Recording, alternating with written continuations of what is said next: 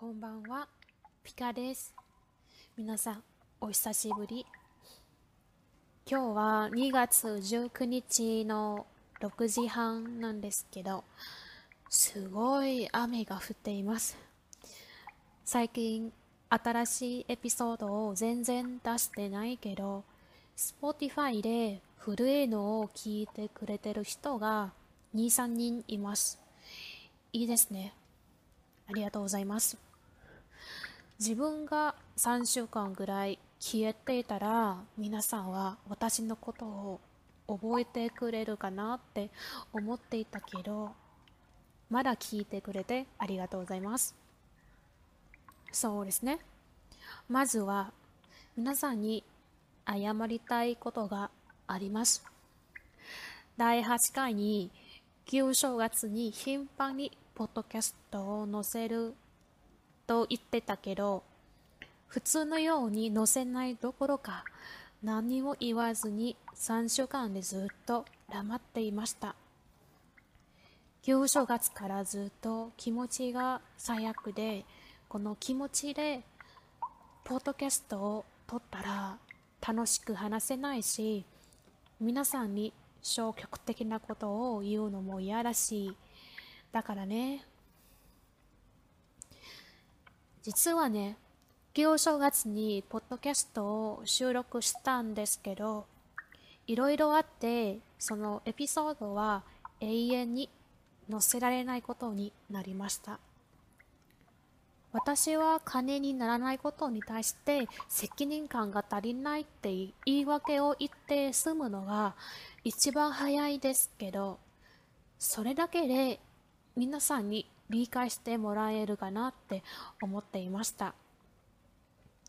他人は他人だ。彼らはあなたじゃない。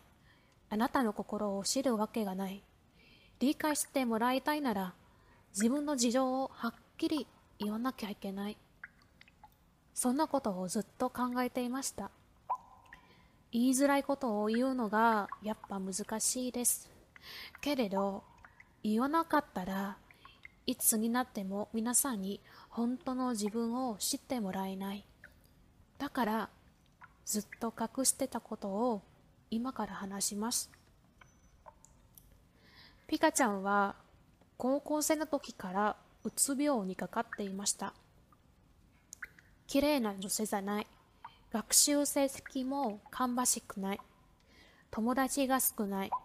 夢が一つもない。だから毎日生きてるのに心が死んでいるような気がしていました。あの頃私は外の世界を何も知らなくて家と学校の往復しか知らなかったんですよ。この話は一回話したことがある気がしますね。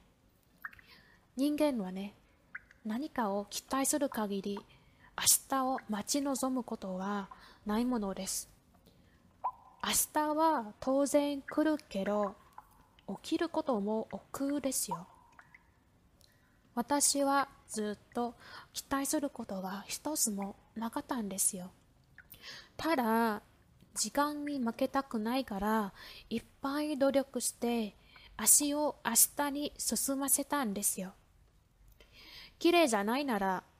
髪型とメガネを変えて、口紅をつけて、大学に入ってからメイクをするようにしました。成績が芳しくないなら、英語をやめて日本語を勉強し始めて、ペラペラ話せるようになりました。友達が少なくても質がいいならそれでいい。夢がないならこれから歩み続けて探せばいい。この先に何が待っているのか全くわからないままで努力してきました。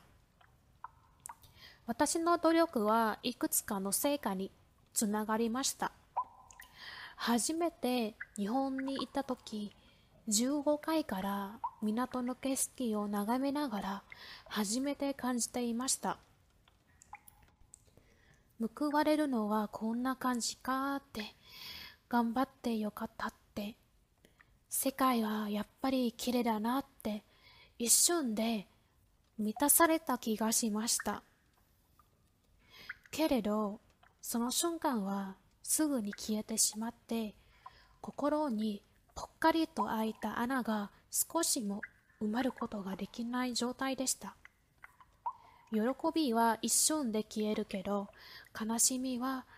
いつまでも残っていて、心に刻んでしまうのを初めて知りました。ここはね、皆さんわからないかもしれないけど、ピカちゃんは物事を写真か文字で覚えてるっていう不思議な能力。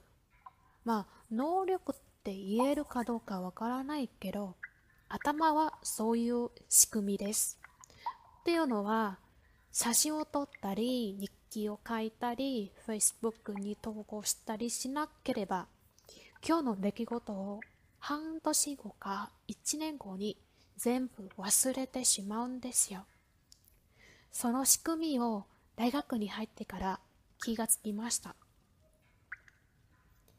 大学1年生になってから高校生の思い入れがほとんど消えてしまいました。なぜかっていうと、高校生の時に携帯電話を持ってなかったし、恥ずかしいから写真を全然撮ってなかったんですよ。他の友達の写真を見たら、あ、1年生にこのイベントがあったなとか、3年生に友達に絵を描いてあげたなって思い出せるけど、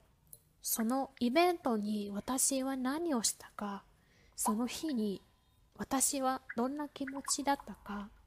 または他の日に何か嬉しいことがあったか、何にも思い出せないんですよ。しかし、悲しいことは鮮明に覚えていて、今思い出すとまるで昨日のことのようですよ。